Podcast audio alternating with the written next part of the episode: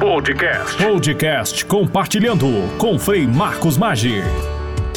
Entrego minha vida em vossas mãos. Eu vou lá dou, meu Deus, com todo o amor do meu coração, porque eu vos amo e porque é para mim uma necessidade de amor dar-me, entregar-me em vossas mãos sem medida, com infinita confiança, porque sois meu Pai. Beato Charles de Foucault, Oração do Abandono.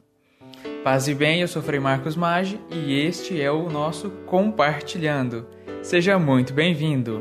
No episódio passado, nós dissemos: na vida de Francisco, Deus e ele mesmo trabalharam juntos para modelá-la. Ou seja, Deus me presenteou a vida e uma vida de liberdade. Por isso, livremente escolho colocar essa minha vida nas mãos de Deus, para que juntos, Deus e eu, possamos torná-la mais plena. Você se lembra da passagem é, do Evangelho onde Jesus pergunta três vezes a Pedro: Tu me amas? Então, João, neste Evangelho, que foi escrito em grego, nas duas primeiras perguntas usa o verbo ágape, que designa um amor perfeito, o amor de Deus.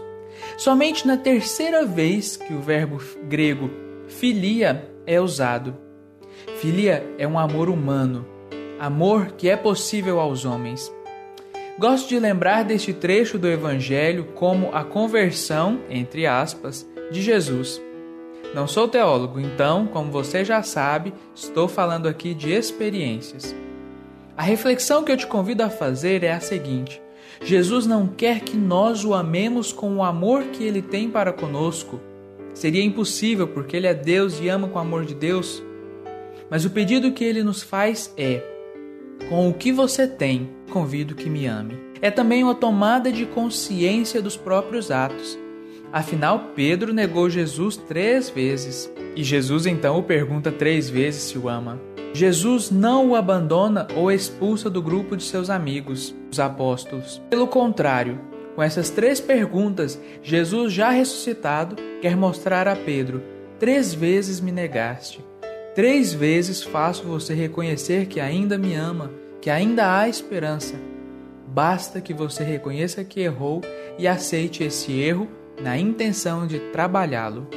É o que vemos em Francisco, é o que vemos em Pedro, é o que vemos na história de tantos santos e santas, e é o que vemos também na vida de tantas pessoas simples, comuns, desconhecidas, mas que se deixaram ser conduzidas por este caminho porque a vida é um processo, está em movimento, tanto a vida da sociedade quanto a vida da igreja. E a espiritualidade encarnada quer ser essa ferramenta que possibilita uma atitude de assumir-me a mim mesmo. Ela me conduz por um caminho onde eu me encontro com tudo aquilo que eu tenho, porque é uma espiritualidade que procura unir o humano e o divino. Ou seja, na vivência de minha fé, em minha comunidade eclesial, em minha vida, em minha casa, encontro um espaço onde percebo que Deus me toca. Um espaço que é compartilhado, no qual eu vou a Deus, mas Deus também vem a mim. E é um espaço de cura. É como uma confissão muito bem feita. Eu tenho que parar para pensar, para refletir sobre a minha vida, sobre aquilo que a minha consciência me acusa e que vai contra o Evangelho. A necessidade de falar ao sacerdote está no fato de que falar cura.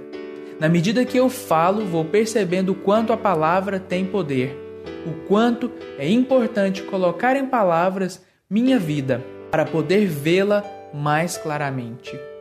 E eu encontro isso em um acompanhamento espiritual bem preparado, no qual eu vou com meu coração aberto, na certeza de que ao falar de mim, percebo a ação de Deus. Percebo que nos momentos mais tristes, feios ou solitários, Deus era quem estava ali comigo. Percebo que muitos aspectos da minha vida podem ser trabalhados para que eu tenha uma verdadeira vivência cristã pautada no Evangelho. Dar nome ao que me passa, colocar em palavra. Para Deus, a palavra é muito importante, foi com ela que ele criou o mundo. E a palavra de Deus é o próprio Cristo. Aliás, colocar a própria vida em palavras é uma atitude extremamente evangélica, extremamente sanadora. E a espiritualidade encarnada nos faz esse convite. Para demonstrar seu amor pela humanidade, o Verbo divino se fez carne. Para que eu demonstre meu amor pelo Verbo, eu, que já sou carne, devo fazer minha vida palavra. Muito obrigado pela sua companhia, paz e bem, e até o nosso próximo episódio. Que o Senhor vos abençoe e vos dê a sua paz. Isto é o Verbo divino, porque verbo é movimento e vida é movimento. Estar na Igreja Católica é estar em movimento, porque acreditamos que o Espírito Santo segue soprando.